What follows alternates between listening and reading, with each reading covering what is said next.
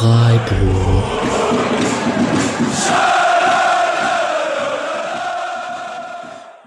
Dann Hallo und herzlich willkommen zur 174. Episode des Podcast Freiburg. Wir machen eine kleine Sonderfolge kurz vor dem ersten Rückrundenspiel in Anführungszeichen nach der Winterpause äh, gegen Wolfsburg. Äh, wir wollen eine kleine Folge machen zur Vorbereitung des SC Freiburgs, äh, zu den Transfers, die stattgefunden haben, reden über das Spiel in Wolfsburg und die Pressekonferenz, die heute stattgefunden hat. Heute ist Donnerstag, der 19., also in zwei Tagen geht's wieder los. Wollen ein bisschen auf den ersten Bundesligaspieltag im Winter schauen, jetzt im Januar und ähm, bin sehr froh, dass der liebe Nick am Start ist. Hallo Nick. Hallöchen. Und der Mischa ist am Start. Hello. Guten Abend. Hi Alex. Ähm, es steht gerade 2 zu 2 live zwischen den Riyadh Allstars und Paris Saint-Germain, äh, zwischen Cristiano Ronaldo und äh, Lionel Messi. Ganz wichtiges Spiel, Nick. Äh, was sagst du dazu? Es ist mir scheißegal. Äh, keine Ahnung, Hauptsache Ronaldo verliert am besten. Sehr gut. Und am, am Ende können wir uns darauf einigen, Mischa, dass wir Bock haben, dass die Bundesliga endlich wieder losgeht und wir Bock auf unseren SC Freiburg haben. Dafür sind wir ja hier. Jo, auf jeden Fall. Ich wusste nicht, dass dieses Spiel gerade kommt. Ja. ja. Messi hat ganz am Anfang getroffen, hat dann wahrscheinlich den Ehrgeiz von Cristiano Ronaldo geweckt, aber mal schauen. Es ist äh, nicht der Fokus dieser Folge. Der Fokus dieser Folge liegt auf dem Spiel gegen Wolfsburg und der Vorbereitung des SC Freiburgs diesen Winter. Ähm, eine ganz kurze Ansage, ihr könnt uns ähm, unterstützen. Den Spendenlink findet ihr in den Show Notes. Äh, schreibt gerne eine Rezension, teilt unsere Beiträge, freuen wir uns immer. Ich werde nach Wolfsburg einige Sticker mitbringen. Ähm, es werden viele in Wolfsburg vor Ort sein, auch aus der Spotcast-Bubbele, wie wir auf Twitter sagen, und aber auch aus Berlin und aus allen Ecken aus Deutschland kommen einige vorbei.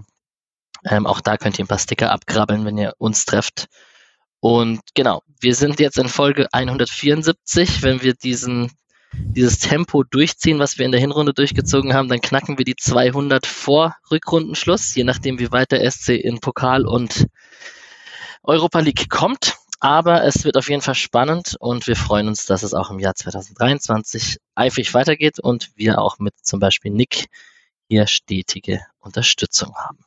So, Nick, Mischa, wer hat denn mehr geschaut in der Vorbereitung? Ich habe auf jeden Fall am wenigsten geschaut, würde ich jetzt mal behaupten.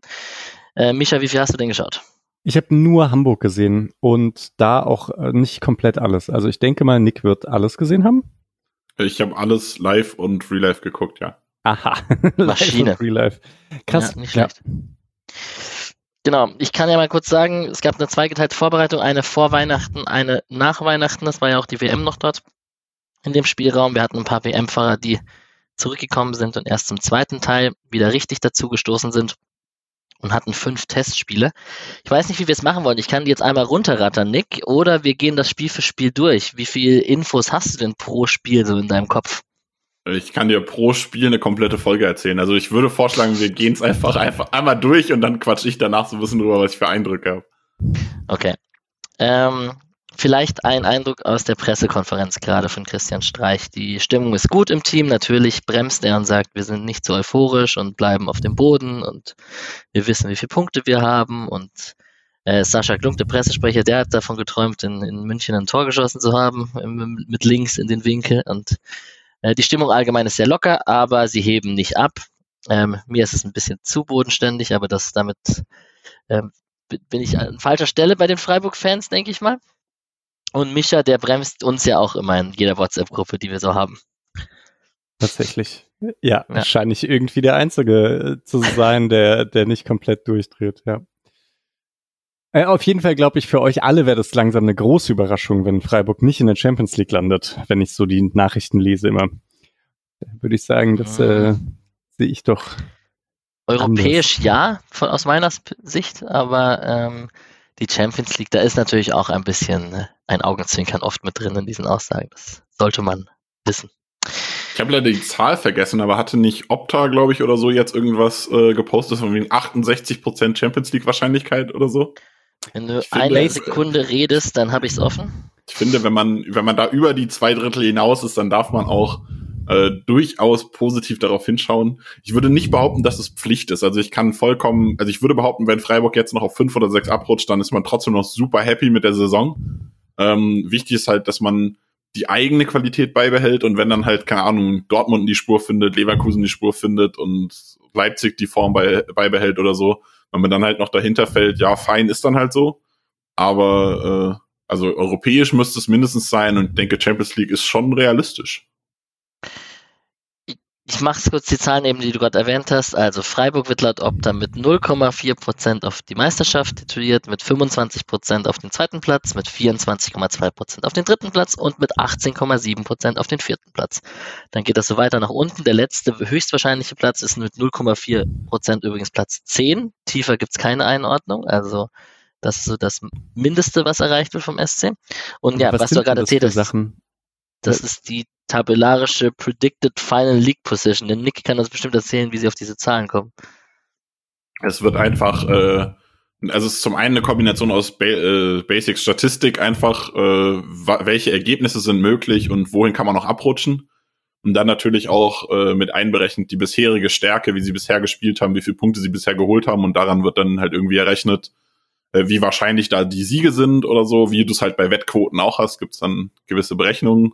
Und anhand derer wird dann, wird dann halt quasi der Rest der Saison durchberechnet und dann fällst du halt in so und so viel Fälle der Berechnung irgendwie dann halt auf den und den Platz. Aber das ist ja, also ich meine, wenn die Datengrundlage von dieser Saison ist, dann ist es ja am wahrscheinlichsten, dass Freiburg Zweiter wird oder so. Also, oder ja, sie sind aktuell Zweiter, damit dürfte der zweite Platz am wahrscheinlichsten sein. Also ja. ich weiß nicht, ob sie dann auch irgendwie sowas das wie so? äh, Wert des Kaders dabei haben oder so. Also ich ich kann dir nicht genau mhm. sagen, was die, ja. die Det Details der Berechnung sind, aber so im Groben und Ganzen wird es halt berechnet mit der Wahrscheinlichkeit.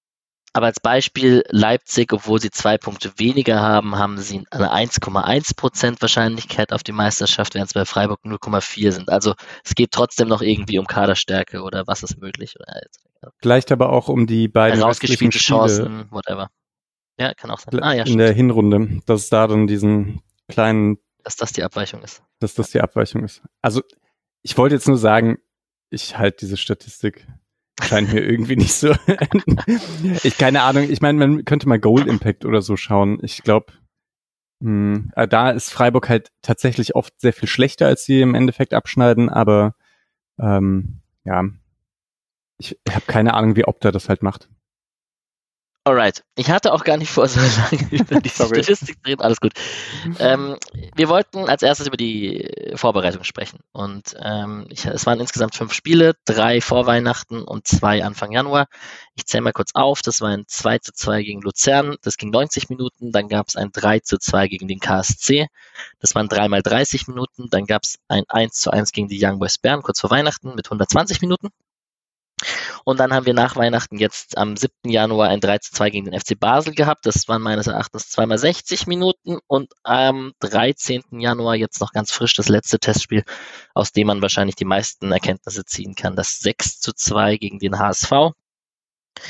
Äh, zweimal 70 Minuten, also quasi viermal 35 Minuten, 140 insgesamt. Ähm, da war es so, das hat er in der Pressekonferenz, Herr Streich hat das erwähnt, dass ähm, der SC hätte es noch länger gemacht, also wahrscheinlich zwei volle Spiele, aber der HSV mit seinem unterschiedlichen Rhythmus, da die ja schon früher anfangen oder später anfangen. Die fangen eine Woche später an und äh, dadurch, dass halt äh, die Bundesliga diese, diese englische Woche hat, sind es halt quasi zwei Spieltage. Ja. Genau. Und das war das 6 zu 2 gegen den HSV. Die Torschützen habe ich auch noch notiert, aber wir können ja mal ganz kurz anfangen mit diesen drei Spielen vor Weihnachten, Nick, mit Luzern, KSC und Young Boys. Ähm, Höhler und Bräunig getroffen gegen Luzern, Gregal, Schade und Höhler gegen KSC und wer sonst als Kübi gegen die Young Boys. Äh, was sind denn so die Erkenntnisse dieser ersten Phase der Vorbereitung? Ja, also man kann so mannschaftstaktisch noch wenig ableiten. Das war halt einfach, wie man immer gespielt hat, das 4-4-2-4411-4231, wie auch immer man es nennen möchte. Ähm, da hat sich wenig verändert. Man spielt es im Prinzip genauso, wie man es bisher noch gespielt hat. Ähm, was man aus den ersten Spielen relativ gut herausgesehen hat, meiner Meinung nach, ist, dass ein Lukas Höhler voll fit ist. Er läuft an, richtig gut. Ähm, hat auch ähm, das eine Spiel hat er als Doppel 8 bis eine Doppel 10 gespielt, da richtig schön sich fallen lassen in eine Spielaufbaurolle und ist dann hat dann am Ende das Tor gemacht. Das war sehr sehr überragend, sehr schön anzuschauen. Ähm, Also der ist richtig in richtig gut in Form aktuell und kann da, also ich gehe davon aus, dass Gregoritsch natürlich erstmal noch äh, klar gesetzt ist, aber Höhler kann da auf jeden Fall ein bisschen Druck machen. Vor allem auch äh, mit dem Hintergrund, dass Höhler eben ja auch in dieser hängenden Spitze-Position spielen kann, also die zweite Spitze. Also Höhler ist voll dabei. Das lässt sich auf jeden Fall daraus ableiten, finde ich. Ähm, Worauf ich mich natürlich sehr freue. Ich bin sehr geneigt, mit dem Höhler-Trikot nach Wolfsburg zu fahren.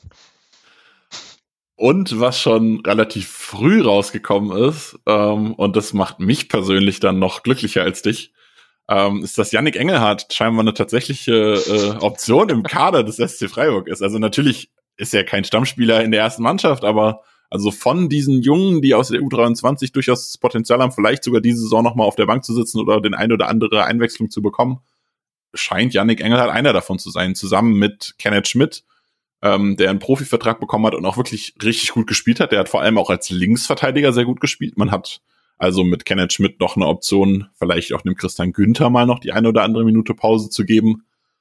Ähm, das sind so die zwei Spieler, die rausgestochen sind, äh, die in der Innenverteidigung den Abgang von Schlotterbeck auffangen können, aber auch, wie gesagt, äh, auf anderen Positionen noch mitbringen können.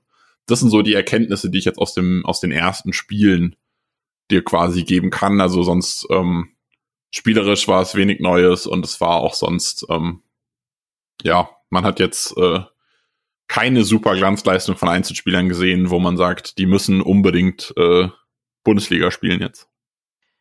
Michael, jetzt hast du nicht viel gesehen aus dieser ersten Phase, aber Urbe zum Beispiel hat auch gefragt, ob es taktische Neuheiten beim SC gibt. Und vielleicht frage ich dich einfach, ob du dir das wünscht oder ob du dir wünschst, dass der SC einfach auf sein eingespieltes Spielsystem oder ist das überhaupt nur ein eingespieltes Spielsystem weiterbaut oder ist das flexibel genug, um auch an die Hinrunde anzuknüpfen?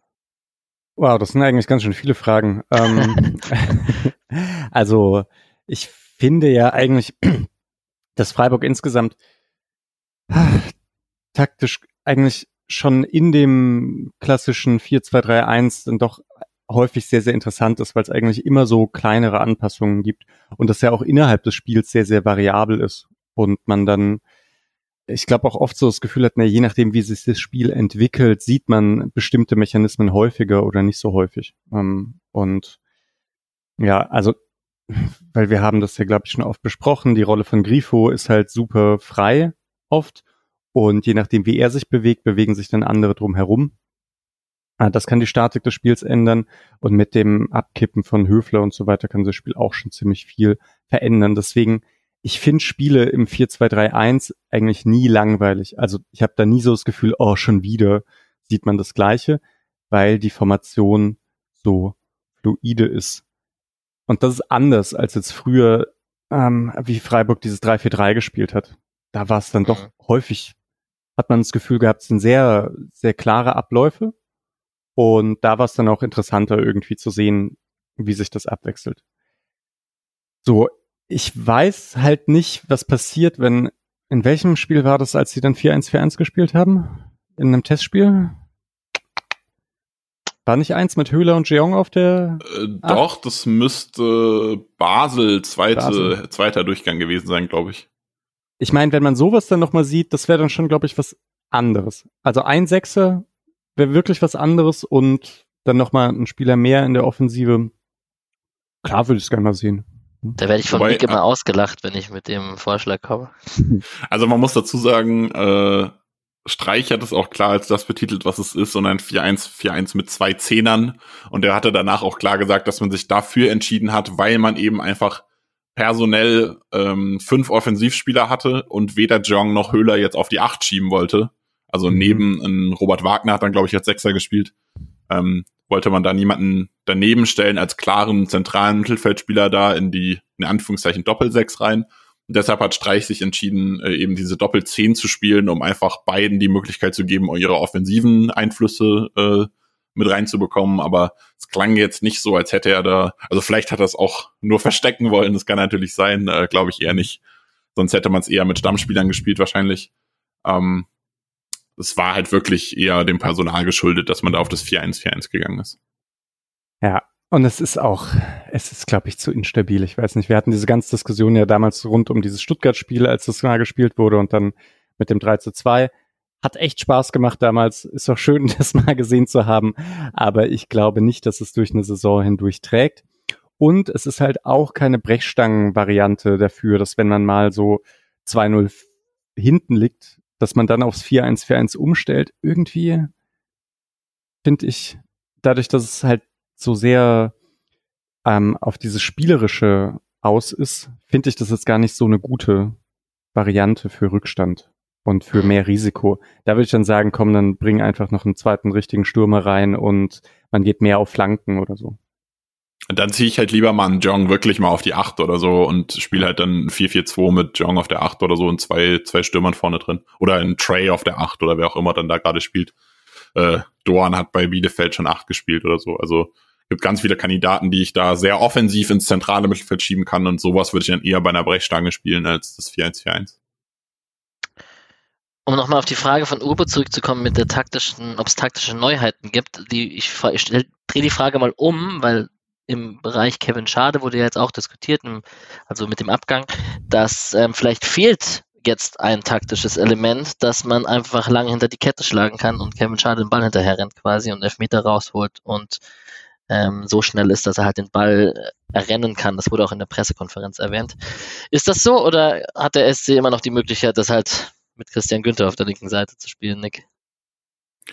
Ja, ich wollte gerade sagen, schlägst halt einfach, schickst halt einfach andere tief, also schickst Christian Günther tief. Noah Weishaupt ist nicht so ein Speedster wie, wie Schade, aber Noah Weishaupt ist auch schnell.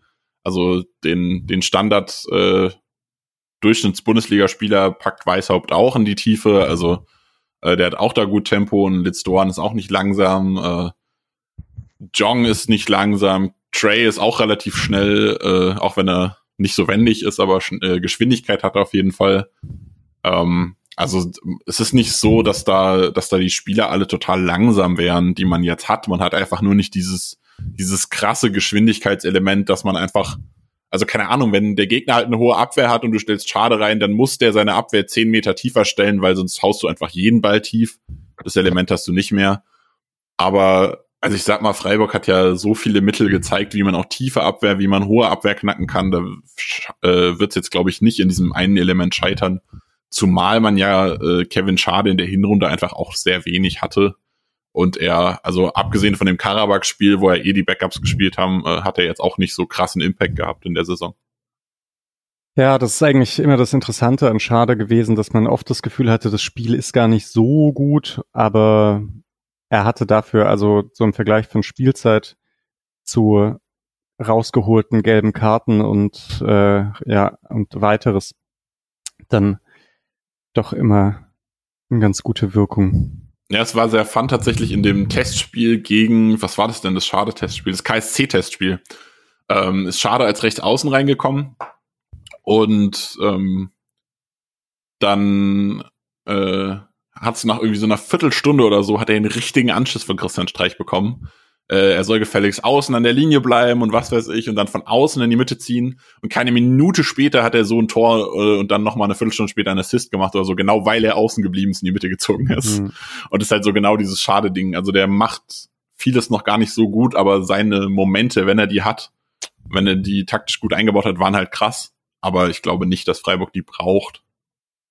Nö, ach, gegen Union hat man ja auch gesehen, dass man auch mit Grifo und Gregoritsch äh, mit gefühlten 20 kmh kontern kann. Das ist überhaupt kein, überhaupt kein Problem. Muss man dann halt Abwehrspieler noch tunneln und kann nicht einfach mit, mit 10 Meter Vorsprung einschieben, aber es funktioniert auch.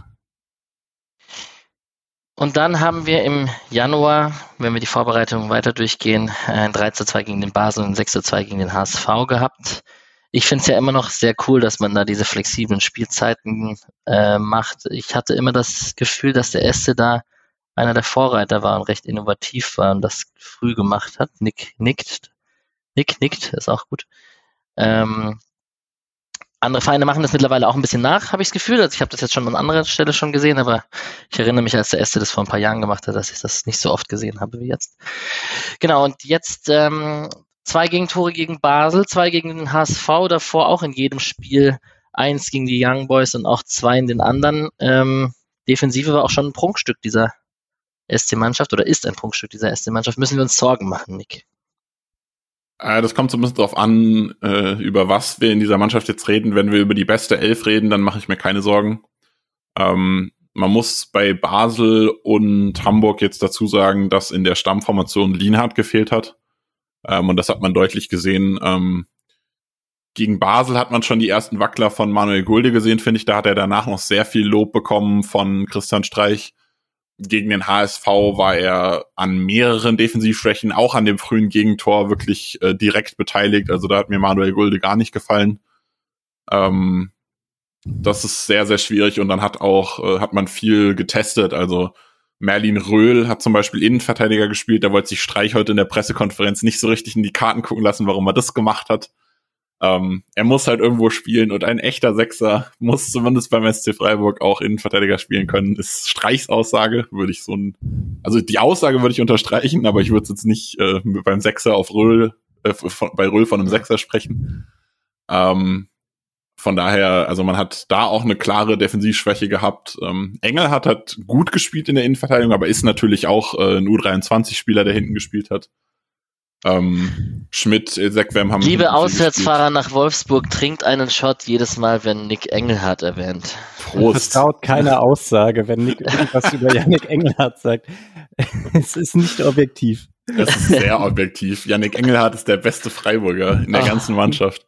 Ja. Ähm, nein, also äh, man hat halt einfach äh, viel junges Personal gehabt, wo dann das, wo dann eins, zwei Tore gefallen sind in der Vorbereitung, äh, viele U23-Spieler. Und dann halt auch, wie gesagt, ähm, Manuel Gulde ist normalerweise sehr solide. Man kann sich häufig sehr gut auf ihn verlassen. In dieser Winterpause hatte ich nicht das Gefühl. Von daher äh, hoffe ich sehr, äh, dass Philipp Lien halt so fit ist, dass er am Wochenende spielt. Ähm, vielleicht können wir noch mal kurz das Update geben. Äh, Roland Scholloy fällt wahrscheinlich mit muskulären Beschwerden aus. Sonst sind alle fit. Auch Philipp Lienhardt ist ein Kandidat für 90 Minuten wohl. Und ich gehe davon aus, er startet wieder. Und dann ist das, mache ich mir da defensiv eigentlich wenig Sorgen. Denke ich auch. Das ist mit den Testspielen immer so eine Sache, oder? Wenn da halt selten die erste Elf spielt, es ist nicht ganz so eingespielt wie davor, dann haut es oft halt nicht so richtig hin, würde ich sagen. Werden wir denn, und ich mache jetzt einen Übergang zu den äh, Transfers diese Saison ein, über den einen haben wir noch nicht gesprochen, und das ist Kevin Schlotterbeck, der nach Bochum ausgeliehen ist, jetzt in der Rückrunde. Hm, werden wir den Cedia dann wahrscheinlich öfter in der Innenverteidigung sehen? Und ähm, Kübler sich rechts festspielen. Also das ist zumindest meine These, dass ähm, wenn alle fit sind und es auf ein Duell Kübler-Sedia hinausläuft und zum Beispiel ein Innenverteidiger ausfällt, dass Sedia da die Wahl vor Gulde wäre. Boah, das finde ich richtig schwer zu sagen. Ich glaube, Gulde hat halt in der Dreierkette schon viel linke Innenverteidiger gespielt. Ja, das stimmt. Das bedeutet, wenn jetzt Lienhardt ausfällt, dann sehe ich wahrscheinlich Gulde eher. Oh, oder wie war das eigentlich? Gab es nicht auch mal ein Spiel, wo Lienhardt raus ist oder so und dann erst Sildilia oder Kübler, einer von denen rechts gespielt hat, ein Ginter nach links ist und dann haben sie doch irgendwann wieder getauscht oder so? Oh Mann, jetzt bin ich aber gerade ein bisschen mhm. äh, jetzt weiß ich es alles nicht mehr so genau. Ich glaube, du meinst, ähm, meinst du das, das Karabakh-Rückspiel, das zweite? Nee, oder vielleicht, ah doch, das kann sogar auch sein, ja, dass da am also, Ende kam da Ginter rein, oder? Genau, äh, Ginter kam rein und dann ist Sidia aus, nee, Ginter kam für Günther und dann ist äh, Sedia aus der Innenverteidigung nach rechts und Kübler von rechts nach links. Also das hat der Kübler Linksverteidiger gespielt. Linksverteidiger oder linker Innenverteidiger? Nee, Linksverteidiger. Und wer hat linker, äh, linker Innenverteidiger hatte Gulde gespielt, glaube ich, immer noch. Ach so, ah, okay. Ja, dann ist egal. Also gut, keiner von denen hat irgendwie mal linker Innenverteidiger gespielt, außer Gulde, ja?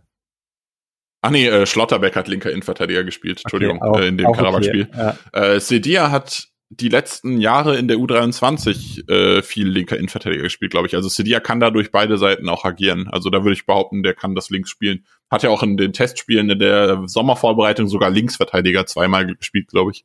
Hm. Ah ja, okay, ja. Ich dachte, Sekwem war da meistens linker Innenverteidiger, aber ja.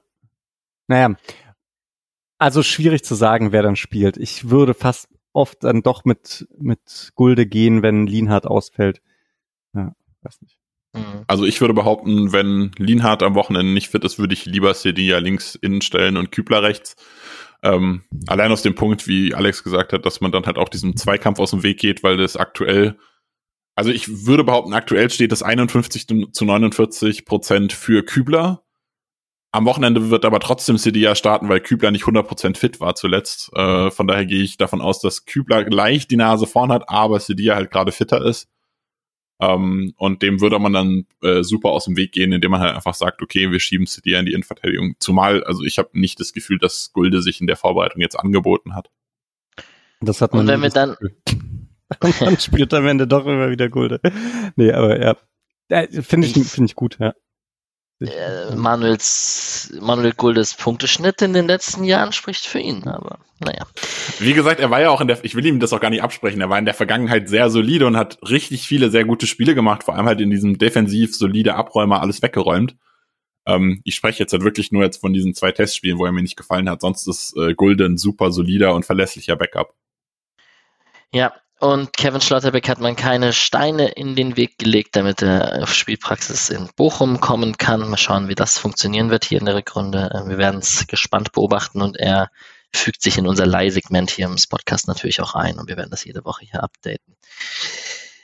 Ein anderer Spieler, wenn wir gerade schon über dieses Gesamtkonglomerat Viererkette geredet haben, ist natürlich Hugo Sique, der dann doch irgendwie auch Backup oder zumindest als einer gedacht war für eine Außenverteidigerposition. Jetzt haben wir rechts über Sedilla und Kübler geredet und links reden wir eh immer über Günther und haben gerade auch schon Kenneth Schmidt zum Beispiel als Alternative. Vielleicht auch irgendwann mal wieder Esequem, wenn der auf seine Einsätze gekommen ist in der zweiten Mannschaft, um sich wieder reinzuspielen. Da lacht der Nick. Hugo Sique, Cercle, Brügge. Ähm, wir wünschen ihm alles Gute, würde ich einfach mal sagen, und dass er auf Einsätze kommt. Und viel mehr kann man dazu vermutlich nicht sagen, außer Mischa, glaubst du, es wird noch mal was beim SC nach der Leihe? Oder spielt er sich einfach nur ins Rampenlicht? Nee, ich finde es gar nicht so unwahrscheinlich, dass das noch was wird, äh, wenn er defensiv ein bisschen zulegen kann. Aber mh, hm, naja, so wie Sildilia spielt, sind, glaube ich, schon einige auf ihn aufmerksam geworden. Keine Ahnung, ob man den noch ein Jahr halten kann. Dann könnte man Sique vielleicht noch mal ein Jahr verleihen oder so. Ähm, ja, und danach wird man einen weiteren Rechtsverteidiger brauchen, glaube ich. Sildilia ist zu gut, um nicht irgendwann, also, oder ich weiß nicht genau, wie es entwickelt, aber seine Entwicklung aktuell geht ja echt steil bergauf.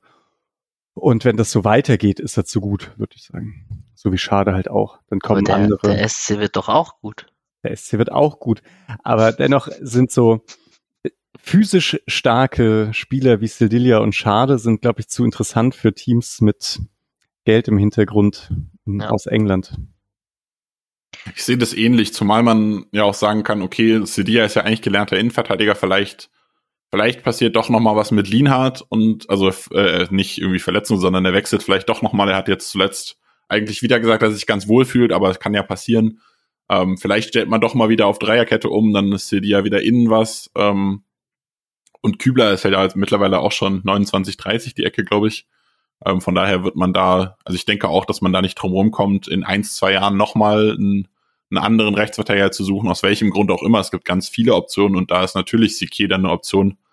Ich hoffe aber, dass er sich bei Brügge äh, steigert zu der Leistung, die er jetzt äh, unter der Woche abgeliefert hat. Das war nämlich, also es, es, benennen wir es wie es ist, es war scheiße. Also er hat irgendwie drei Pässe von 15 oder so oder 18, glaube ich, waren es angebracht. In 45 Minuten wurde zur Halbzeit ausgewechselt. Also das war nix toi toi toi. Und ähm, genau, damit haben wir kurz über Schade, Siki und Kevin Schotterby eigentlich so gesprochen. Äh, wir verfolgen das mit Schade natürlich auch in Brentford. Offiziell ist er im Leihspielersegment, aber man ist ja etwas davon auszugehen, so wie man gehört hat, dass das ein fester Wechsel wird im Sommer. Ich komme noch mal ganz kurz zur Vorbereitung, weil ähm, wir ein, zwei Fragen tatsächlich übersprungen haben, weil wir gerade so bei dem Thema Kevin Schlotterbeck, Siki, Viererkette etc. waren. Dann wollte ich das kurz mit diesen Transfers einbauen. Kann man denn sagen, ob es Gewinner und Verlierer der Vorbereitung gibt, Nick, du, der so viel gesehen hat? Weil zum Beispiel, wenn ich den Namen Trail lese, der da zweimal gescored hat äh, im letzten Spiel und auch generell sich ins Rampenlicht ein bisschen schießen kann, ähm, der war ja auch bei der WM dabei und ist ein bisschen später dazu gestoßen, aber der scheint doch gegen Wolfsburg zum Beispiel gute Chancen zu haben. Genau, für mich ist Trail ein klarer Gewinner. Ähm, ich würde nicht sagen, dass er da gesetzt ist auf der Position. Also es gibt viel Konkurrenz mit einem Höhler, mit einem Jong, der auch eine gute Schlussphase hat, der jetzt auch wieder gut gespielt hat. Ähm, oder halt, wenn er dann wieder fit ist, auch einem Roland Scholler, der ja auch zentral sehr gut gespielt hat. Ähm, aber gerade nach der Vorbereitung dürfte Trey schon klar die Nummer eins äh, derzeit sein für die hängende Spitze. Ist da definitiv einer der Gewinner der Vorbereitung. Ähm, gut, äh, Prost, ähm, Yannick Engelhardt ist für mich ein Gewinner der Vorbereitung, weil er sich halt ins Rampenlicht der ersten Mannschaft gespielt hat. Ansonsten könnte man halt noch sagen, dass ähm, Sidia in gewisser Weise ein kleiner Gewinner der Vorbereitung noch ist, weil er ja auch so ein bisschen verletzungsbedingt halt bei Kübler, äh, bei Kübler aber sich jetzt erstmal wieder diesen Platz erkämpft hatte. Ich hatte eigentlich das Gefühl, dass zum Ende der Hinrunde jetzt Kübler die Nase wieder vorn hatte. Ja, und dann hat er ja auch gleich mal Kübler ein geiles Tor gegen Basel geschossen. Bestätigt wieder seine, hm. sein Instinkt. Ja, sein Riecher. Verlierer, also logischerweise dann irgendwie indirekt die Konkurrenten der Spieler, die Gewinner sind. Das macht natürlich Sinn. Natürlich in, in gewisser Weise die Konkurrenz ja ähm, für mich äh, Merlin Röhl, Verlierer. Ähm, weil, also klar, er war irgendwie sowieso schon nur die Nummer 5 äh, im zentralen Mittelfeld, aber er ist ja im Sommer gekommen und eigentlich war, also ich hatte eigentlich gedacht, dass er schon als Nummer 4 kommt, quasi, dass Keitel dann noch vor ihm ist und dann ist er vor Wagner eigentlich in der Rangfolge ähm, hat sich das ja auch einiges kosten lassen. Das scheint gar nicht der Fall zu sein. Also er ist der, für den man eine Position sucht, den man die Innenverteidigung geschoben hat, nicht Wagner oder ein Keitel oder so. Ähm, und man stellt aber für ihn auch nicht die, das, äh, die Formation um, wie es man es jetzt für einen Jong und einen Höhler getan hat zum Beispiel. Also für mich ist das ganz klar äh, Verlierer in dem Sinne. Ähm, wo man noch sagen kann, es ist ein Verlierer, wobei ich das nicht in, in dem Sinne sehen würde, ist Noah Weishaupt, weil für ihn halt eigentlich die Option da war, ähm, dass er vielleicht wechseln kann, Leihverein findet, wo er mal wirklich äh, eine halbe Halbserie voll spielen kann. Durch den Schadewechsel äh, muss in Anführungszeichen er jetzt halt bleiben, dass halt äh, das Personal da ist. Ich hoffe für ihn, dass er trotzdem in der Rückrunde dann auf genug Einsatzzeit kommen kann äh, sehe das Potenzial bei ihm und er hat sich auch gut entwickelt jetzt diese Saison, dass ich es so einschätze, dass er auch auf Spielzeit kommt. Aber es wäre natürlich, ähm, ich glaube, für seine Entwicklung wäre es noch mal einen Ticken besser gewesen, wenn er vielleicht wirklich äh, eine Halbserie mal, wo nicht zu Schalke, aber wohin gehen kann, wo er mit einem erfolgreichen Team wirklich mal seine Qualitäten eine Halbserie zeigen kann. Und außerdem Verlierer der Vorbereitung war die Frisur von Chico Höfler, um mal noch einen kleinen boulevardesken Alex-Kommentar rauszulassen. Nein, Spaß, Augenzwinker. Chico, wir lieben dich. Ähm, was man vielleicht als, zum Abschluss sagen kann, mit Schade, Siki und Schlotterbeck weg und man geht jetzt so in diese Rückrunde und wir kommen jetzt gleich auf Wolfsburg zu sprechen.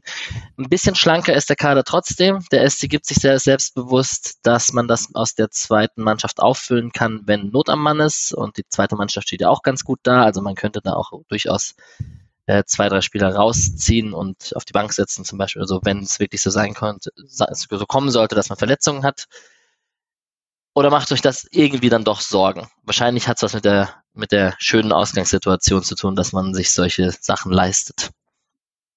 Ja, es, ich meine, Schalay und Höhler sind eben wieder fit.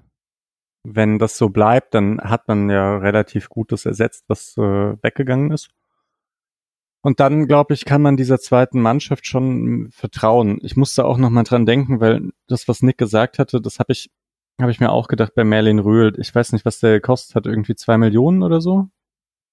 Oder ich, ich weiß nicht. Ich glaube sogar mehr, aber ich bin, ich habe es gerade auch nicht im Kopf, aber ich glaube, es waren drei. Ah ja.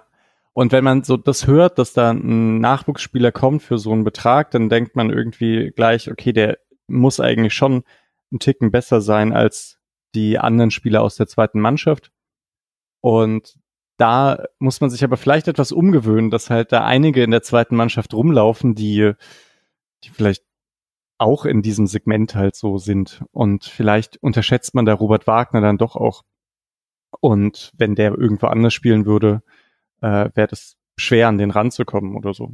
Ich habe keine Ahnung, aber ich meine, so ist es ein bisschen abgelaufen mit Sildilia und Sike, wo ich mir auch noch nicht so ganz sicher bin, ob Sike so schlecht ist oder Sildilia eben einfach so super gut war und man das halt vorher nicht richtig im Kopf hat. Julian hat das ja, glaube ich, mal angesprochen. Ja, also ich mache mir da keine so großen Sorgen. Ich glaube auch so ein Kenneth Schmidt, ich habe den häufiger in der zweiten gesehen. Ich fand den, ich fand den eigentlich ganz gut. Und wenn der jetzt spielen sollte, ich hoffe halt nicht durchgehend, nicht fünf, sechs Spiele hintereinander in der ersten Liga. Aber wenn der mal reinkommt, sicher okay.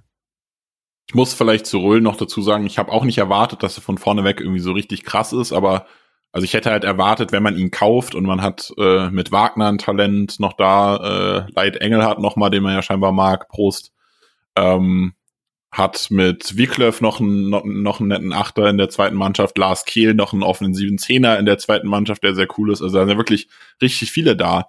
Man hat Keitel noch selbst, mhm. der halt auch im zentralen Mittelfeld spielt. Äh, Lino Tempelmann ist theoretisch noch Freiburger. Also es ist ja wirklich Unmengen an Personal in der Zentrale da. Man hat sich trotzdem dafür entschieden, hier äh, laut Transfermarkt sind es 2,9 Millionen gewesen, mhm. äh, für einen Spieler auszugeben. Und dann ja, also Streich hat, hat ja auch gesagt, äh, dass es Gründe hat, wieso er so wenig gespielt hat. Er war mehrmals angeschlagen, hat eine Zahn-OP gehabt, mit den Weisheitszähnen Probleme gehabt, er hat irgendwie muskuläre Sachen gehabt. Ähm, aber ich finde es halt dann schon bezeichnend, dass man für ihn keinen Platz in seiner Stammposition sucht, um ihn einzubauen, sondern ihm wirklich so diese klassische, das ist ein Youngster aus der zweiten, der spielt hat, wo, wo was offen ist, äh, so eine Rolle gibt in den Testspielen. Das fand ich schon sehr bezeichnend dann. Ich mache mir aber auch keine Sorgen, was die Breite angeht. Äh, ähnlich wie du es gesagt hast, Misha, man hat äh, äh, Scholler war ja verletzt, äh, Schade war verletzt, Höhler war verletzt für lange Zeiten der, der Hinrunde. Auch Trey war immer mal wieder angeschlagen und die sind jetzt aktuell alle fit. Äh, Trey hat irgendwie neulich gesagt, er war noch nie so fit wie jetzt, seit er bei Freiburg ist. Freiburg kennt den richtigen Trey noch gar nicht. Und da muss ich ganz ehrlich sagen, wenn wir drei beziehungsweise vielleicht sogar vier Spieler jetzt aus der Verletzung zurückgegeben, äh, zurückbekommen haben, und dann sind jetzt äh, halt Schade ist weg und ähm, ja, ja äh, also eigentlich nur Schade offensiv ist weg. Äh, dann kann ich da super mit leben. Äh, hat eh nicht gespielt, weil der, weil die Konkurrenz gut genug ist und äh, Schlotterbeck. Ja, also wie gesagt, ich, ich bin mir äh, bei Gulde so ein bisschen unsicher jetzt gewesen in der Winterpause, aber eigentlich ist der immer eine solide Bank gewesen und wenn dann als Nummer vier ein Kenneth Schmidt ein äh, Andi Hoti ist noch in der Jugend, äh, in der U23. Äh, Max Rosenfelder trainiert auch schon seit anderthalb Jahren bei den Profis immer mal wieder mit in der Vorbereitung, wenn er fit ist. Ist viel angeschlagen, aber wenn, dann spielt er mit. War der jetzt gerade verletzt wieder? Oder? Ich glaube nicht, aber ich glaube, er sollte, er war jetzt die Hinrunde viel verletzt und sollte dann, mhm. glaube ich, aufgebaut werden bei der U23. Deswegen war er, glaube ich, jetzt nicht dabei. Und wenn all diese Optionen keine Optionen mehr sind, dann spielen es halt Chico oder Keitel in einem Spiel. Ja, eben. Ja, oder ein Kübler einfach oder ein Cidia oder also es gibt so viele Optionen. Ich mache mir da auch äh, sehr wenig Sorgen. Und äh, wenn alle Stricke reißen, dann gibt's ja auch noch einen Co-Kapitän namens Johnny Schmid, der auf dem Flügel dann defensiv spielen kann und dann rückt halt jemand anders da rein. Also ich glaube, die, die Personaloptionen sind genug da, auch wenn man jetzt drei Spiele abgegeben hat. Aber in drei Wettbewerben ist. Wie ist denn das jetzt eigentlich mit dem, also so eine, so eine enge Phase wie am Ende vor der Winterpause wird es nicht mehr geben, oder? Dass man so in, ich weiß nicht, acht Wochen 16 Spiele hat oder sowas? Nein, der Intensität nicht mehr, aber es ist ja schon so, dass sich zum Ende der Saison auch die Spiele zuspitzen. Also je nachdem, wie weit du halt kommst, sind dann schon, die Schlussphase ist dann schon relativ, äh, also ich glaube so bis Spieltag 24 bis 30 so die Ecke sind dann schon relativ konstant äh, englische Wochen. Hm, okay, ja. Also natürlich davon ausgehend, dass du in allen Wettbewerben auch so weit kommst wie möglich. Das muss ja, also. Das wir ja tun. Genau, also Freiburg wird ja Pokalsieger und äh, Europa League-Sieger, von daher äh, sind wir bei allen Spielen dabei. Ähm, ja, aber ich sag mal, wenn du dann aus einem Europa, äh, Europapokal ausscheidest, sowieso, wenn du mal dann äh, vielleicht auch nur, nur in Anführungszeichen aus dem DFB-Pokal ausscheidest, dann hast du auch immer mal alle drei Wochen oder vier Wochen mal wieder eine Lücke, die dir dann auch schon genug Erholung gibt. Aber jetzt ohne Spaß, so gesehen, diesen, dieser Playoff-Runde am 16. und am 23. Februar aus dem Weg gehen zu können, ist dann schon auch richtig nice. Gesetzt im Fall, man kriegt jetzt keinen Hammer los, wo man sang- und klanglos ausscheidet im Achtelfinale. Aber sich diese zwei Spiele im kalten Februar ersparen zu können und man weiß nicht, wo es hingeht, das ist schon ganz cool. Also Gruppenerster zu sein, lohnt sich. Zumal ja auch die Bundesliga sehr spät startet. Äh, viele andere Ligen haben schon länger, spielen jetzt schon länger. Ähm, und die Bundesliga startet dafür sofort mit einer englischen Woche und hat dann Anfang Februar nochmal eine englische Woche. Das heißt, ähm, zu dieser Zwischenrunde hat die Bundesliga schon zwei englische Wochen früh im, im, in den Beinen quasi äh, was es dann gegen andere Ligen, die da ein bisschen breiter den Spielplan haben, auch nicht so einfach machen würde in dieser Zwischenrunde selbst. Ähm, da kann Freiburg sehr froh sein, dass man die pausiert. Gleichzeitig hätte ich halt Winterferien gehabt zu einem dieser Spiele und hätte mal Europa League anschauen können. Jo. Ja, ja also das erste Datum Fall ist gut, da nicht zu spielen, denke ich auch. Ja. Der 9. März, das Achtelfinale, um nur kurz erwähnt zu haben, weil wir, da bei, da, weil wir gerade bei der Europa League sind. Der 9. März, das Achtelfinale, ist ein Auswärtsspiel und das 16. März, das Rückspiel, ist ein Heimspiel für den SC Freiburg. Das ist das, was terminiert ist. Alles weitere, was kommt, hängt davon ab, ob man weiterkommt oder. So, dann haben wir, glaube ich, Vorbereitung und Transfers so weit abgehakt, dass wir uns ein gutes Bild davon verschaffen haben. Wir werden auch, wenn wir jetzt gleich über Wolfsburg sprechen und die Aufstellung sprechen, sicherlich auch nochmal auf die Vorbereitung zurückkommen. Aber jetzt schauen wir mal nach Wolfsburg. Und ich möchte, bevor wir über das Taktische und über das Spiel reden, einmal über den Spotcast, die Bubbele die Auswärtsfans etc. sprechen. Wir werden prominent vor Ort sein. Berlin wird prominent vor Ort sein. Wir kommen aus allen Ecken Deutschlands. Wir haben jetzt als SC Freiburg in der Pressekonferenz wurde es tituliert 1600 Auswärtsfans schon verkauft, was jetzt schon Rekord für ein Wolfsburg Auswärtsspiel ist. Das waren andere Zahlen früher. Der SC scheint schon zu boomen. Und ich habe heute vor ein äh, Heimspiel in Wolfsburg äh, getwittert und ich möchte, dass da alle möglichen vor Ort sind. Stickert das mit Spotcast-Stickern voll und schickt Fotos, damit wir das auch in den Äther schicken können. Und ähm, genau, wir freuen uns drauf, viele von euch zu sehen. Wir sind, meine Truppe reist zu acht zum Beispiel aus Berlin an. Äh, die Spreebobbele aus Berlin sind knapp 50 Leute. Grüße gehen raus an äh, Jonas und Co. Gelix, Esil etc. alle vor Ort. Also das wird schön. Wir freuen uns auf euch alle. Und ähm, genau, das war so das kleine Podcast Bubble Community Fantreff Intro und es wird wahrscheinlich auch laut werden. Also ich war in den letzten, ich wohne seit sechs Jahren in Berlin, ich war ein paar Mal in Wolfsburg. Ich denke, das wird die Bestbesetzung jetzt in Wolfsburg seit diesen Jahren sein, im Vergleich zu den letzten Jahren. Und kalt wird's werden. Zieht euch warm an. So, das war so ein bisschen das Intro. Und jetzt können wir auch über das Sportliche gerne reden. Äh, Nick, du wirst auf jeden Fall nicht dabei sein. Was erwartest du denn für ein Spiel mit Nico Kovac als gegnerischer Trainer und Wolfsburg mit neun Spielen unbesiegt bisher und einer langen Pause dazwischen?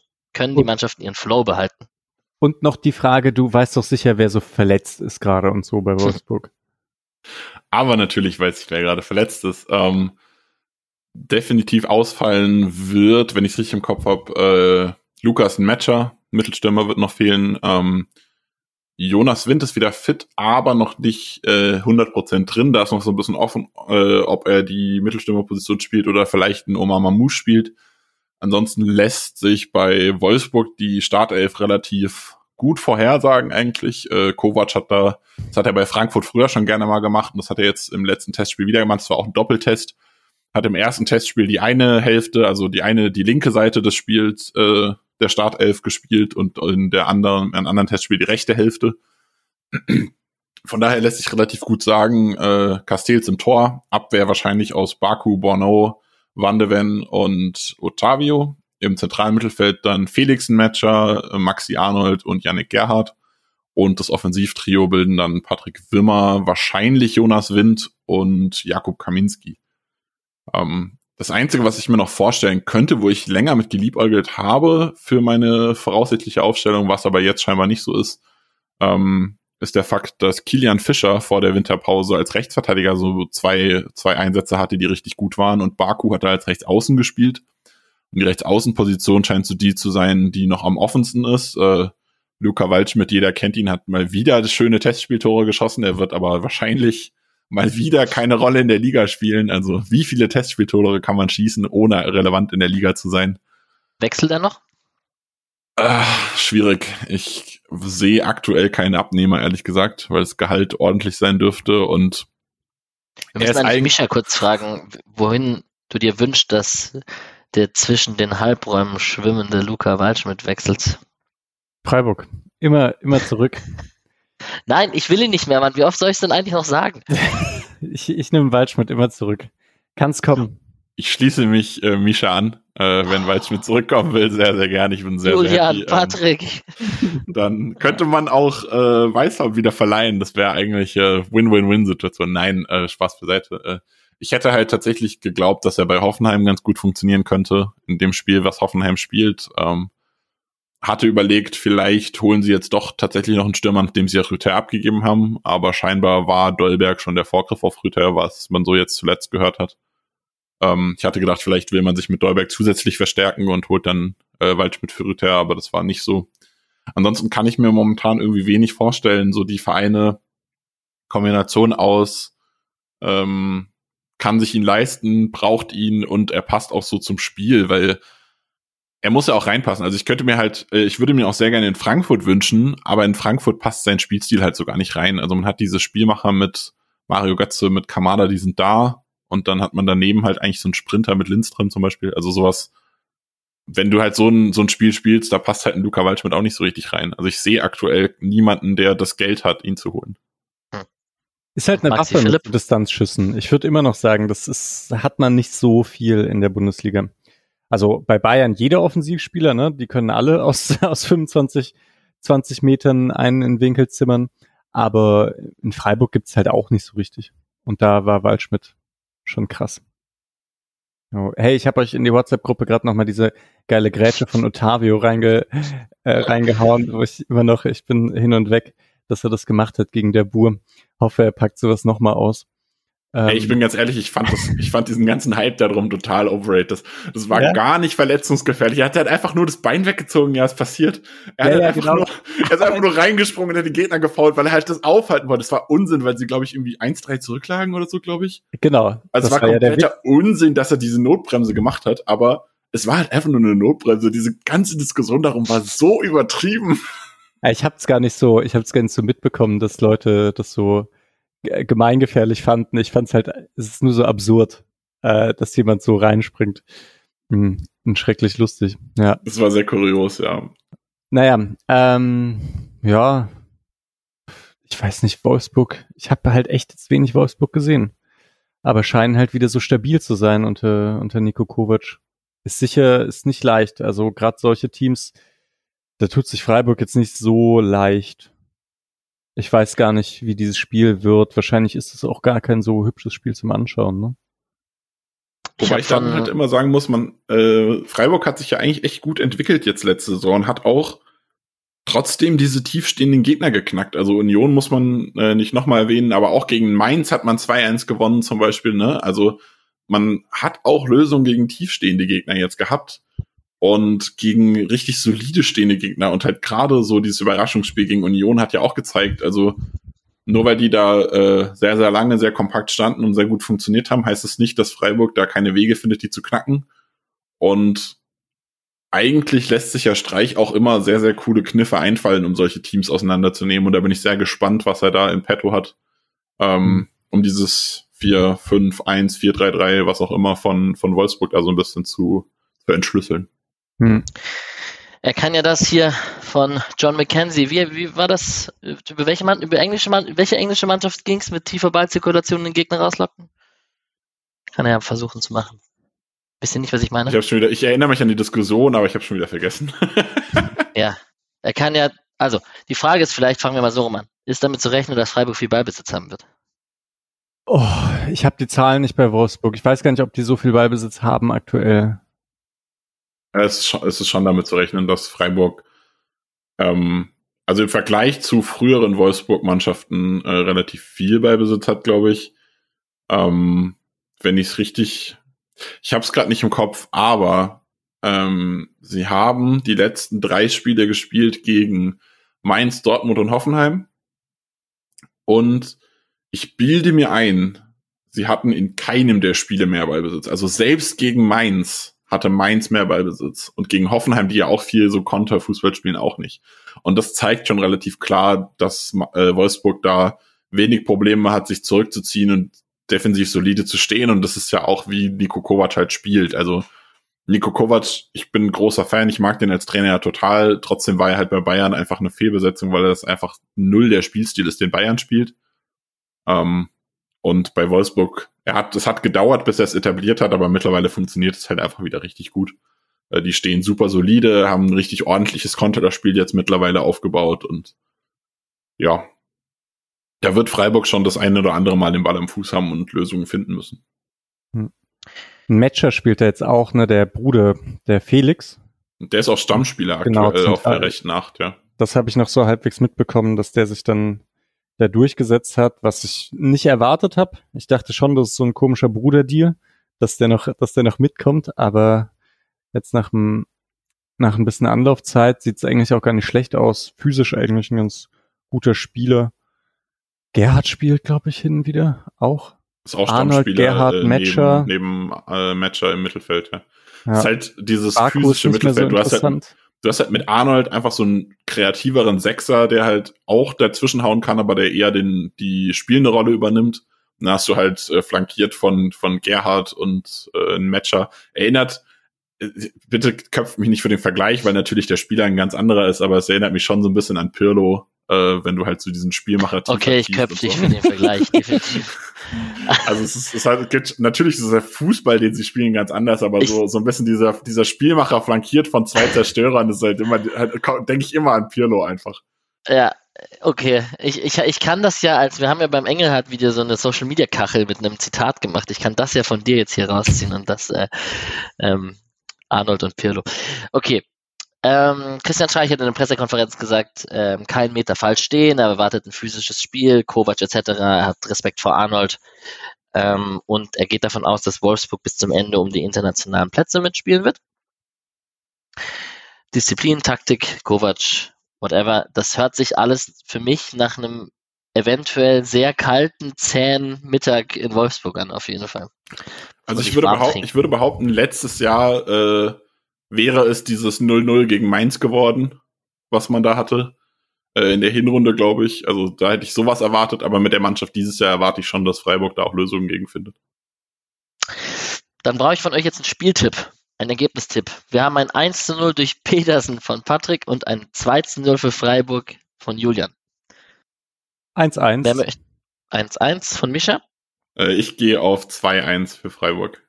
Oh, jetzt nimmt er mir meinen Tipp weg. Dann muss ich okay, auf 3 1. Ich, ich gebe dir das 2-1 und ich gehe ja. auf 3-1, ähm, okay. weil ich glaube, dass Freiburg echt, also ich glaube, ich mag Kovac, ich finde auch, dass Wolfsburg gut spielt soweit, aber ähm, Freiburg ist besser. Fertig. 3-1. Ja, das spiegelt sich in unseren Tipps wieder, weil keiner auf Wolfsburg getippt hat. Das sind neue Zeiten. Ich tippe auf 2 zu 1 für Freiburg mit einem Game Winner von dem eingewechselten LH9 und dann drehe ich durch. Das wünsche ich mir. Habt ihr noch was zum Wolfsburg-Spiel? Was ihr unbedingt loswerden wollt? Ich fände es interessant, weil eigentlich gehen alle auf Trey oder Höhler und ich fand eigentlich Jeong gar nicht so schlecht bei den, beim Testspiel. Und das war ein ziemlich cooles Tor und ich kann mir vorstellen, dass der vielleicht doch auch, vielleicht spielt er auch einfach von Anfang an. Würde ich mich freuen. Ja, also ich fand Jong auch stark, äh, stimme ich dir zu. Ich glaube halt, dass Trey einfach noch diesen Ticken besser war, aber ich hätte auch null Problem damit, Höhler oder äh, Jong zu starten oder gut, Schaller ist nicht fit, aber ich hätte selbst mit dem irgendwie kein Problem. Das ist irgendwie krass, dass man momentan vier Spieler für diese eine Position hat. Also ich hatte ja die These aufgebaut, du hast mich dann korrigiert, weil er in der Startelf war gegen HSV, aber ich hatte ja noch die Idee, dass Doan, der später zurückgestoßen ist, auf der Bank wiederzufinden ist und dafür eventuell Trey und Jeong spielen oder Höhler und Trey oder sowas. Das mhm. halte ich für unwahrscheinlich, weil, äh, ja, also wie gesagt, Doan hat gegen den HSV die 90 Minuten bekommen, oder ich glaube 80, aber also quasi die volle Spielzeit. Ähm, außerdem äh, wäre da halt wirklich Scholloy der Rechtsaußen. Also Weißhaupt ersetzt Doan nicht im Ansatz. Äh, der ist auch so dieser Fun-to-Watch-Dribbly-Spieler, aber halt eher von links, so dass er nach innen ziehen kann. Ähm, und Jong ist halt, Jong, Trey, Höhler sind eigentlich alle zentral besser. Also ich kann mir nicht vorstellen, gerade gegen Wolfsburg, ähm, wo man halt dieses kreative Element von, von Doan braucht, dass man da nicht äh, Doan spielen lässt.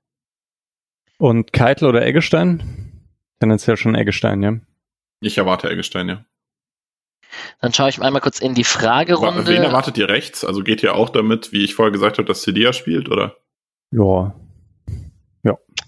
Ich bin mir nicht sicher, wie der Fitnesszustand von Kübler ist. Du, wo, wo, hast du das auf? Wo das ja, also er war, äh, er hat jetzt das Basel-Spiel, glaube ich, hat er verpasst oder so. Also jedenfalls war er auch irgendwie krank oder so zwischen, zwischenzeitlich.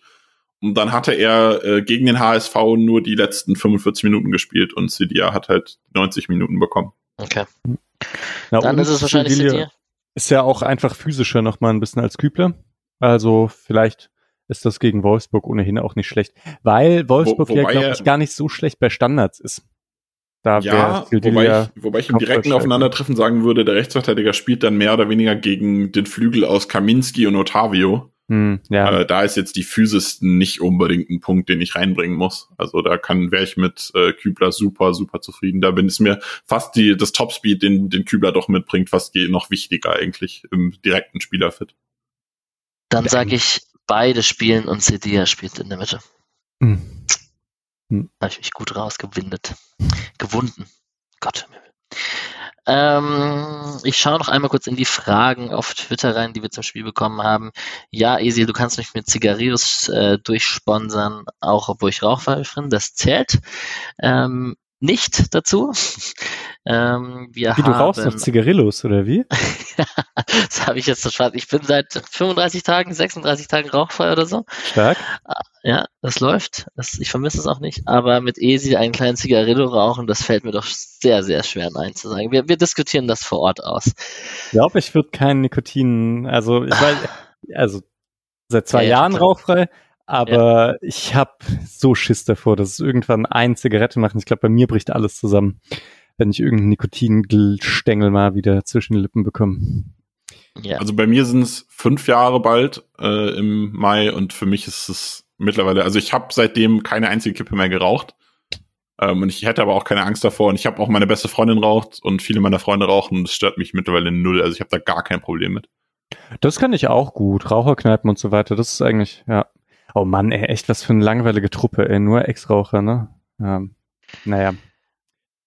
Zwei Kommentare von Unkreativ begabt und von Adi Advor, das ignoriere ich jetzt einfach mal kurz. Ihr werdet dann sehen, warum. Wir freuen uns sehr auf äh, Jane. Ja, wir freuen uns, dich zu sehen. Wir haben hier diese Folge gerne für euch gemacht zum Anhören auf dem Weg. Und es sind einige Dosen Bier machbar von Berlin nach Wolfsburg. Ich glaube, das ist so ganz schnell zusammengefasst. Kurzes Wrap-up der Fragen. So, ich möchte mit euch noch trotzdem noch mal ganz kurz, ist natürlich aus der ganz kurzen spontanen Folge wird natürlich über eine Stunde, wir kennt uns ja, eine Frage zum Bundesliga-Spieltag. Und wir fangen direkt an mit Leipzig-Bayern am Freitag, also morgen, beziehungsweise heute, wenn ihr es hört wahrscheinlich. Ich gehöre zum unpopulären Lager des Hashtag Bayernjägers, der für Leipzig ist und kriegt dafür ganz viel, ganz viel äh, Ärger von ganz vielen Fans und Usern und Followern und Hörerinnen und Hörerinnen. Ähm, was glaubt ihr denn, wie es ausgeht? Mal ganz unabhängig davon, für wen ihr seid. Macht das Bayern einfach und fiedelt die weg? Oder ist es doch nicht so einfach wie gedacht? Äh, ja, man muss natürlich sagen, ähm, neuer Torwart, es wird sie ganz schlimm treffen, die werden richtig schlecht spielen und 0-4 verlieren. Nein, also Bayern macht es, also keine Ahnung. Ich glaube, es wird knapp, weil Leipzig halt schon gut war, aber dann ist es halt, keine Ahnung, 3-2 für Bayern oder so who cares, Bayern gewinnt und Bayern gewinnt die scheiß Liga und fertig. Also, ey, ich verstehe nicht, dass du da Bock drauf hast, ne? Aber mal abseits von dem Freiburg, von dem Freiburg Unrealismus und der Freiburg Spinnerei, ey, ganz ehrlich, glaubt irgendwer, dass Bayern nicht Meister wird? Ja, klar. also. Nein. Nein. Ja, ey, ganz ehrlich, dieses eine Spiel äh, werden sie gewinnen gegen Leipzig, denke ich. Und ja, keine Ahnung. Ich, also ich sehe nicht, dass Leipzig das gewinnt, ehrlich gesagt. Also ich wüsste nicht wie. Vor allem, weil ja ein Kunku fehlt. Äh, ich glaube, Werner ist angeschlagen. Ey, wer soll die Tore machen? keine Ahnung. Hm. Silver. Paulsen. Ja. ja. Ja, und ansonsten, ich schaue den Bundesligaspieltag gerade zum ersten Mal so richtig an, wenn ich ehrlich bin. Ähm, Geil, Bochum, Hertha. Die Hertha ja, steht halt richtig schlecht, ne? Das vergisst man dass die nur 14 Punkte haben in, aus der Hinrunde und Bochum am Ende ja ein paar Spiele gewinnen konnte und schon 13 Punkte hat. Äh, wenn Bochum da gegen Hertha gewinnt, Doppelpack Kevin Schlotterbeck. Nein, ähm, Niederlechner trifft. Niederlechner, ein Tor, ja, 2-1 Bochum. Die müssen sich erstmal einen Rechtsverteidiger organisieren. Vielleicht verletzt, verlässt Freiburg ja noch einen Rechtsverteidiger, weil Bochum sucht gerade, ne? Ähm, Gamboa hat sich jetzt irgendwie verletzt für, ich glaube, anderthalb Monate oder so. Äh, Janko ist auch noch angeschlagen. Die sind momentan richtig Rechtsverteidiger los und äh, Staphylidis, Linksverteidiger 2, ist auch verletzt. Ähm, Janis Horn haben sie nach irgendwo die Nürnberg, glaube ich, verliehen. Der hat sich daraufhin, glaube ich, das Kreuzband gerissen oder so. Der mhm. ist jetzt auch erstmal raus. Also, nee, es war, war es das Innenband? Ich glaube, es war das Innenband oder so. Jedenfalls ist er jetzt auch lange raus. Also, Äh, die haben gerade ein richtiges Außenverteidigerproblem. Ähm, so dass ich fast glaube, dass sie vielleicht, auch wenn sie es jetzt scheinbar, ich hatte ja gedacht, als sie Thomas Letsch geholt haben, sie bauen auf Dreierkette um. Dann haben mhm. sie Kevin Schlotterbeck geholt, dann dachte ich, sie bauen auf Dreierkette um. Haben sie immer noch nicht gemacht. Ich, vielleicht tun sie es ja jetzt, wenn sie keine Außenverteidiger mehr haben. Ich fand halt Gamboa, Suarez richtig geiles Außenverteidiger-Pärchen. Äh, schöne oh. Grundaggressivität und aber halt nie, echt nicht schlecht im Zweikampf. Äh, und Janko Wo ist aber halt übel. Wobei Janko hat sich jetzt äh, relativ gut gemacht. Er hätte sogar, ja. also wenn beide fit wären, hätte Janko wahrscheinlich vor Gamboa gestartet. Krass. Ähm, ah, ja. weil, also äh, Gamboa war angeschlagen in der Vorbereitung und da hat Janko sich richtig krass aufgedrängt. Und äh, Janko ist jetzt auch nicht ganz fit, der hat sich über die Nase gebrochen oder so. Wird wahrscheinlich, wenn er spielen kann, mit einer Maske spielen. Mhm. Ähm, und deshalb hätte jetzt wahrscheinlich doch am Gamboa gestartet am Wochenende, weil halt Janko die Nase kaputt hat, aber äh, so generell scheint Janko aktuell sogar vor Gamboa zu sein. Mhm. Ah ja, okay. Das ist interessant. Ja. Oh. Das ist sehr detailliertes Wissen für einen Freiburg-Podcast, auf jeden Fall. Ja, und dann Niederlechner zu Hertha ist schon witzig, ja. oder? Das, also ich glaube, das ist ein guter Move. Ich glaube auch. Ja. Und du hast jetzt eine schöne Überleitung gebracht. Ich wollte gerade nochmal zu Augsburg gehen. Ah ja. Äh, was machen die eigentlich gerade? Die haben jetzt irgendwie drei, vier Stürmer gekauft, glaube ich. Mhm. Äh, die wollen jetzt irgendwie noch einen Sechser kaufen, sind an Breithaupt dran, sind an Scheinberg dran. Ich hasse, ich hasse die ja richtig. Also, nein, also ich hasse nicht Augsburg, aber die kaufen ja. immer meine Lieblingstalente. Also so eins nach dem anderen. Die haben jetzt Arne Engels geholt aus Stell Brügge. Dir vor, Engelhardt geht zu Augsburg. Ey, es wäre schlimm. es wäre schlimm, wenn die Engelhardt holen. Die, aber die, die haben jetzt Arne Engels geholt. Ähm, Bellio fand ich cool. Die haben ähm, Meier haben sie ja auch schon geholt gehabt. Jetzt wollen sie Dorsch. Schallenberg vielleicht Dorsch holen. Cool. Äh, ja, Dorsch war ist cool, aber waren, hat nicht so meinen Lieblingsspielercharakter getroffen. Aber also die holen einen meiner Lieblingsspieler nach dem anderen, so diese ganzen Talente. Arne Engels, der jetzt irgendwie so die Überraschung der Vorbereitung ist, der plötzlich plötzlich Stammspieler ist aus der äh, Jugend von Brügge. Ähm, den hätte ich ja voll gern bei Freiburg gesehen. Ich glaube, der hätte sehr gut bei Freiburg reingepasst mit seiner Vielseitigkeit. Äh, den holen die jetzt und jetzt spielt er halt plötzlich bei denen und das macht, das frustriert mich richtig. Und dann kam jetzt dieses Schallenberg-Gerücht noch auf und den finde ich ja richtig geil. Äh, Sechser von Paderborn. Ähm, und es würde mich richtig frustrieren, wenn die den auch holen. Aber äh, back to topic, die spielen gegen Dortmund. Was glaubt ihr, wie das ausgeht? Weil Dortmund momentan auch nicht so, so drin. Ja, lass das trotzdem bitte Dortmund einfach souverän gewinnen, bitte. Ja. Also. Ja, ich glaube, Augsburg steigt ohnehin nicht ab. Augsburg wird, steigt nie ab. Es wird zwischen Bochum, Stuttgart und Hertha und Köln vielleicht. Nee, aber Köln. Schalke. Steht, ja, Schalke ist, ist schon weg. Schalke sehe ich einfach schon weg. Da, ja, ich auch. Ähm, ja, also wahrscheinlich geht's einfach auch nur zwischen Stuttgart und Hertha um Relegationsplatz. Das ist ein schöner Übergang für Bruno Labbadia, mhm. der jetzt zurück ist. Ja. Mit, mit einem Heimspiel gegen Mainz äh, könnte man direkt gewinnen. Äh, an der Stelle von Bruno. Ach so, ich, ich dachte, du meinst, Mainz könnte direkt gewinnen. Ah, so könnte man es auch sehen, ja, klar. Was haltet ihr von Labadia? Weil ich den, also weil ich immer dachte, ah, da ist nichts. Und dann aber seine Station bei Hamburg und Wolfsburg fand ich ihn ziemlich gut im Vergleich zu den anderen Trainern. Jetzt war er danach noch irgendwo, wo ich ihn dann nicht mehr so gut fand. Aber ähm, ja, wie seht ihr den? Ich mag Bruno Lagadia, Labadia trotz allem. Aber ich finde, der kommt ein bisschen zu schlecht weg. Auch als Trainer, nicht nur, nicht nur aufgrund seines Aussehens. Nick, ähm, möchtest du? Keine Ahnung, also ich, ich habe keine, ich, ich habe keine negative Meinung zu Bruno Labadia, aber äh, der ist halt immer so ein ähm, Feuer, der ist halt ein Feuerwehrmann und das hat er bisher immer gut gemacht. Also ich glaube, der ist noch nie abgestiegen. Ähm, mhm. Das eine Mal, wo er hätte absteigen können, wurde er vorher entlassen. Ähm, und dann ist er immer scheiße. Also der macht immer in der Feuerwehrmann-Saison richtig viel gut und dann wird er verlängert über den Sommer hinaus und seine Vorbereitungen und dann die erste volle Saison sind bei ihm eigentlich fast immer schlecht. Mhm. Und ähm, da bin ich gespannt, wie das bei Stuttgart wird, ob die wirklich dann diesen Cut machen, ob sie sagen, okay, wir haben ihn jetzt als Feuerwehrmann geholt und bauen dann neu auf. Vor allem, weil er halt auch gar nicht zur Stuttgart-Philosophie passt. Ne? Stuttgart spielt jung, wild, offensiv, wollen Spaß haben und Labadia ist so jemand, der setzt gerne auf Alteingesessen. Die wollen jetzt Gila Vogie aus Wolfsburg holen so, wo sich auch jeder fragt, warum. Cooler ähm, Spieler irgendwie auch. Hat nur lange nicht mehr gespielt. Boah. so, da weiß man überhaupt nicht mehr, was der kann. Ah, die Diskussion will ich jetzt in einem Freiburg-Podcast nicht aufmachen, aber ja, ähm, also er, er passt, er passt halt irgendwie nicht so richtig zu der Philosophie, die Stuttgart mhm. hat.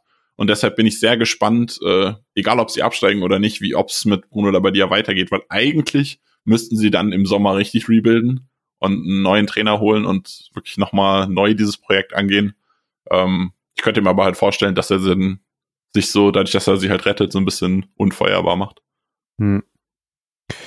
Ich find's spannend mit Stuttgart, weil die halt einiges an Potenzial haben, aber insgesamt dann, also ich habe jetzt auch das Gefühl, die sehen dieses Projekt halt einfach ein bisschen als gescheitert an, oder? Die jetzt, wo Trainer und Dingens hier ist auch weg, oder? Misslintat ist auch weg? Misslintat ja. ist auch weg. Ja.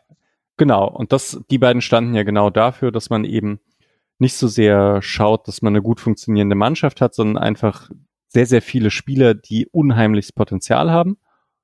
Und es hatte halt zwei Jahre nicht so richtig gut funktioniert hintereinander. Mm, ja, und jetzt ziehen sie da halt die Reißleine. Ich bin gespannt, ob sie jetzt halt einfach wirklich umbauen. Das ist halt gar nicht so leicht. Aber ja, ein paar Spieler zu holen, die dann vielleicht ein bisschen. Ich fand eigentlich schon so ein Transfer wie ach, Girassi ist ja schon mal ein bisschen was anderes als davor. Ne? Also da hat man einen sehr soliden Stürmer einfach, der ganz gut gegen Ball ist, aber halt auch vorne das Tor trifft, aber jetzt nicht mehr krass diesen Marktwertsprung machen wird, wie hier so ein Silas oder Sosa das gemacht haben. Gewinner der Vorbereitung in Stuttgart übrigens Pascal Stenzel, der in der Viererkette Rechtsverteidigungsstammspieler ist. Echt? Ah, krass. Ja. Also scheint, also äh, dazu noch Enzo Mio, der sich auf der zweiten Acht festgespielt hat, aber äh, auch äh, Stenzel, der jetzt scheinbar in der Viererkette, also das finde ich auch fair, also als Rechtsverteidiger in der Viererkette fand ich ihn immer solide defensiv. Ähm, aber der scheint da aktuell als Stammspieler eingeplant zu sein. Hm. Schön, den zu sehen. Spannend. Aus Freiburg-Perspektive vielleicht die zwei Spiele, die am interessantesten sind, sind einmal Union Berlin gegen TSG Hoffenheim und äh, Gladbach gegen Leverkusen. Dolberg macht drei Tore. Dolberg macht drei Tore. Offenheim ist so schwer zu sagen. Hm. Ja, bisschen Wundertüte. Und, und bricht Union weiter ein? Oder fangen die sich wieder? Ich glaube, die, die sind, also gegen, ich glaube, eigentlich müssten sie gegen Hoffenheim gewinnen. Denke ich mal. Mhm. Und Leverkusen steht schon unter Zugzwang gegen Gladbach auf jeden Fall, wenn sie da was, eine Serie starten wollen. Also ich würde schon noch sagen, Leverkusen geht jetzt durch die Decke in der Rückrunde äh, kratzt am Ende noch in der Champions League. Ich bin sehr gespannt bei Leverkusen tatsächlich. Äh, Xabi Alonso scheint voll verknallt in Nadia Amiri zu sein und ich verstehe es, ich mag den Spieler ja auch total gerne. Mhm. Aber er hat halt mit Florian Wirtz auf der 10 einfach den krassen Spieler vor sich und aktuell testet Alonso ihn einfach überall. Hat ihn als Sechser spielen lassen, als Achter, er hat ihn als rechten Flügelspieler, also Dreierketten Wingback gespielt. Er hat ihn äh, vor der Winterpause in der Bundesliga als falsche Neun gespielt. Also der testet den gerade überall durch. Ich bin richtig gespannt, wo Amiri seine Rolle in Leverkusen findet. Ähm, ich glaube aber, ich glaube tatsächlich, dass er starten wird als Sechser zusammen mit, keine Ahnung, dann Demirbay oder Andrich oder so. Ähm, und dass es richtig schief gehen wird gegen Gladbach. Gegen Gladbach. Ja, Gladbach, oh, Gladbach gegen Leverkusen ist eigentlich ein ziemlich cooles Spiel. Ist das Sonntag? Ja. Äh, ja. So Sonntag 17.30 ah, cool. ja. ja, da bin ich schon gespannt, weil Gladbach ja dann doch immer dieses Spiel sehr, sehr großflächig so anlegt und die Abstände eigentlich sehr, also das Feld sehr, sehr groß hält und Leverkusen Tempo hat und so, da kann einiges passieren, glaube ich. Ja. Hey, und Frankfurt, das ist ja ein bisschen ärgerlich, sehe ich gerade erst, dass sie gegen Schalke jetzt spielen und sich so ein bisschen ausruhen können praktisch, äh, um dann am Mittwoch schon wieder gegen Freiburg zu spielen. Ja. ja, wir werden sehen. Ich, ich muss, ich muss äh, ich, ich werde wieder, ich muss wieder arbeiten am Wochenende und ich habe einfach äh, weder das Frankfurt-Spiel noch das SC-Spiel gekriegt. Ich krieg das Union-Spiel zum Tickern. Und unter der Woche oh. darf ich dann auch nicht Frankfurt-Freiburg machen. Das ist richtig frustrierend. Nick darf ein Union-Spiel tickern. Da bin ich auf Unparteilichkeit gespannt. ähm, sehr gut ich denke, wir haben es so langsam. Es wird auf jeden Fall spannend. Wir werden auch nach dem Wolfsburg-Spiel eine Folge machen vor dem Frankfurt-Spiel. Ähm, wir werden in Zukunft jetzt auch in diesem Jahr Tempelmann Burkhardt hatten wir schon als Leihspieler Nürnberg und Winterthur und eben jetzt auch Kevin Schlotterbeck und Hugo Sique mit Abstrichen Kevin Schade, obwohl man den fast ausklammern kann, äh, beobachten als Leihspieler. Ich kann ganz kurz eine Minute noch über die anderen Mannschaften reden, weil da hat sich auch ein bisschen was getan. Die Frauen hatten ein 6 zu 1 Testspielsieg gegen GC Zürich. Dreimal Annabel Schasching, zweimal Astrid Kajikci haben getroffen. Da geht's am 12. Februar los mit dem Topspiel gegen Wolfsburg zu Hause. Wir haben die zweite Mannschaft. Nick, ich glaube, du hast es gesehen. 1 zu 1 Last Minute Ausgleich gegen Ferl. Verdient? Fragezeichen. Ja, äh, wäre sogar mehr möglich gewesen. Also es war ein gutes Spiel, man hat aber einige Chancen vorne vergeben. Ähm, Gegentor ein bisschen dämlich. Ähm, ein fragwürdiger Elfmeter, würde ich behaupten, im Gegenzug zwei fragwürdige Nicht-Elfmeter äh, nicht bekommen.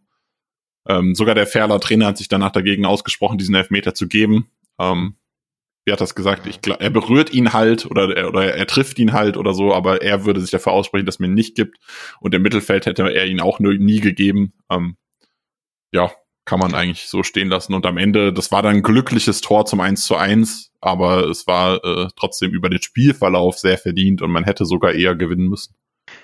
Genau, und die zweite Mannschaft spielt am gleichen Samstag wie die erste am 14 Uhr gegen den SV Meppen. Das ist quasi das letzte Spiel der Hinserie. Und die U19 fängt am 5. Februar an. Da geht es in Mainz los und man hat noch Testspiele gegen den VfB Stuttgart, gegen die Stuttgarter Kickers und gegen den FFC. Da muss man ja äh, einiges reißen, um in der Liga zu bleiben. Äh, die U19. Genau, das werden wir weiterhin verfolgen und euch wöchentlich updaten. Ich würde gerne noch was sagen, und zwar haben wir. Ich war mir nicht viel, sicher, ob es ein ähm, Abschiedswinken oder eine Meldung nee, war. Äh, ich wollte noch was sagen, und zwar haben wir bei den SC Frauen noch ganz viel positive Nachrichten. Die waren äh, richtig fleißig, haben äh, vier Verträge zuletzt verlängert.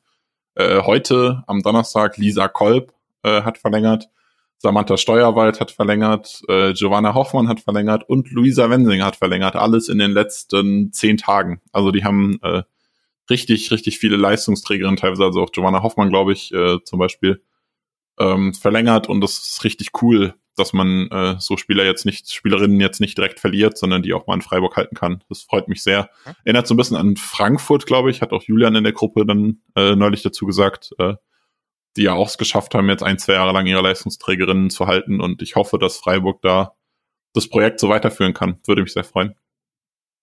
Dem kann ich mich nur anschließen. Oder wir uns definitiv. Gut, ich denke, dann hätten wir es Endlich wieder Bundesliga. Abend. Endlich wieder Bundesliga, absolut. Äh, die Vorfreude ist immens, auf äh, jetzt bei mir vor allem auch vor Ort zu sein, auch wenn es kalt wird und anstrengend, euch alle zu sehen, den Was SC wieder anzufeuern und bitte? Die Samstage. Was hast du nur die letzten Samstage immer gemacht? Das ist eine sehr gute Frage. Ich bin ja auch verletzt immer noch. Ich ah, ja? fange jetzt langsam an zu joggen. Ja, ähm, ja man hat naja. viel Zeit für andere Dinge.